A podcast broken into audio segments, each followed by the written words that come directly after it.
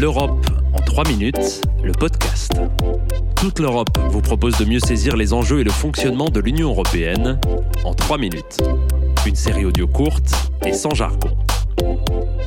Bonjour, je m'appelle Adrien Paluet et aujourd'hui, je vais vous présenter une facette méconnue mais néanmoins cruciale du travail des parlementaires nationaux des États membres de l'UE, à savoir leurs prérogatives concernant les questions européennes. À l'origine, les parlements nationaux exercent une influence très réduite sur la construction européenne, mais les traités successifs de Maastricht, Amsterdam et Lisbonne ont corrigé ce manque.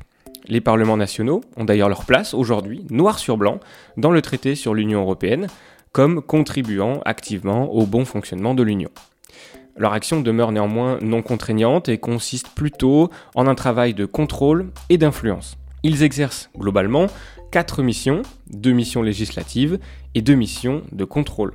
Le premier rôle législatif des parlements nationaux, comme l'Assemblée nationale et le Sénat en France, est la transposition des directives européennes dans le droit national. Concrètement, il s'agit de modifier les textes de droit de chaque pays pour qu'ils intègrent la législation européenne, nouvellement adoptée ou révisée. Deuxième rôle législatif, leur approbation est nécessaire lors de la révision des traités ou pour valider l'adhésion de nouveaux États membres à l'Union européenne.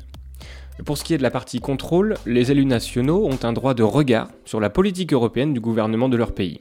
En France, par exemple, les commissions des affaires européennes du Sénat et de l'Assemblée nationale, qui traitent particulièrement de ces questions, peuvent voter des résolutions qui indiquent au gouvernement la position à défendre au Conseil de l'Union européenne.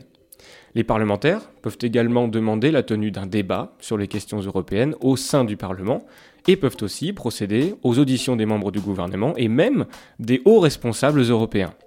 Et puis, deuxième prérogative de supervision, le contrôle du principe de subsidiarité.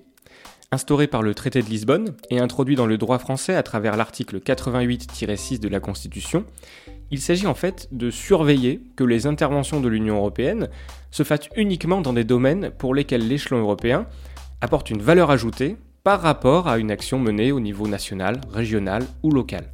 En d'autres termes, que l'Union européenne ne marche pas sur les plates-bandes des États. Même s'il est très rare que les parlements nationaux interviennent, ce pouvoir reste crucial puisqu'il leur donne une plus grande légitimité dans l'encadrement des actions de l'UE. Enfin, le dernier élément essentiel des relations entre les parlements nationaux et les institutions européennes réside dans la coopération interparlementaire. Les parlements nationaux dialoguent entre eux au cours de grandes réunions qui se tiennent tous les semestres et qui sont dénommées COSAC. Elles permettent de faire remonter aux institutions les réflexions ou les sujets de préoccupation des élus, représentant des citoyens européens de chaque État membre. Retrouvez l'Europe en 3 minutes, le podcast, sur www.touteleurope.eu et sur votre plateforme d'écoute préférée. Partagez-le, commentez-le et à très vite pour un prochain épisode.